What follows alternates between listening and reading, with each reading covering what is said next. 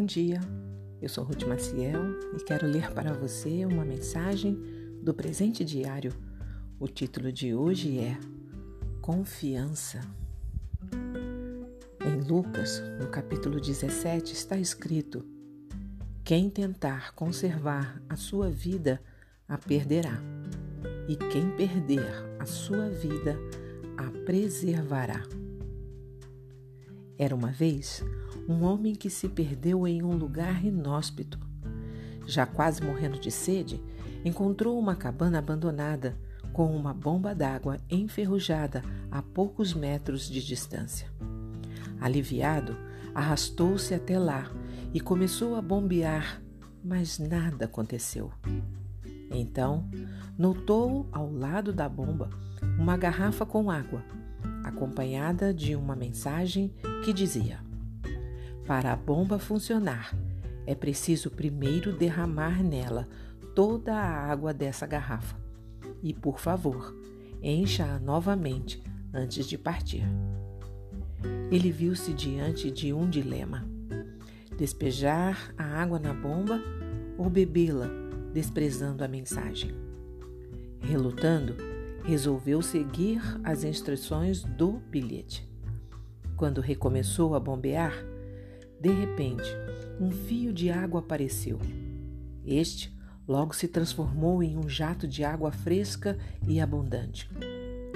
E o homem bebeu o quanto quis. Por fim, encheu a garrafa para o próximo viajante e acrescentou uma pequena nota à mensagem original. Acredite, funciona. É preciso entregar toda a água antes de obtê-la de volta em abundância.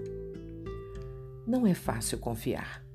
É mais fácil apropriar-se do que é certo e visível do que arriscar-se em algo que parece improvável. Com este tipo de pensamento, muitas pessoas acham que confiar em promessas de vida eterna, como as da leitura da Bíblia, é loucura, preferindo aproveitar o que encontram na vida presente. É a essa postura que se refere o versículo em destaque. Perder a vida é um ato de confiança.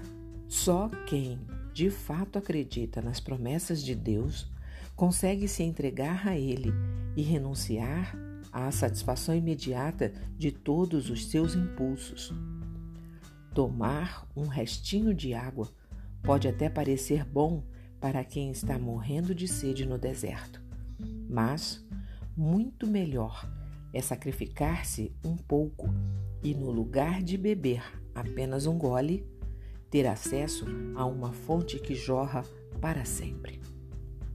Uma vida de compromisso com Deus requer uma série de renúncias, mas que bela recompensa aguarda aqueles que se dispuseram a isso. Um pensamento para o seu dia? Confiar em Deus não é risco, mas solução. Se você gostou, compartilhe com outras pessoas, porque a palavra de Deus nunca volta vazia. Tenha um bom dia, fique na paz do Senhor.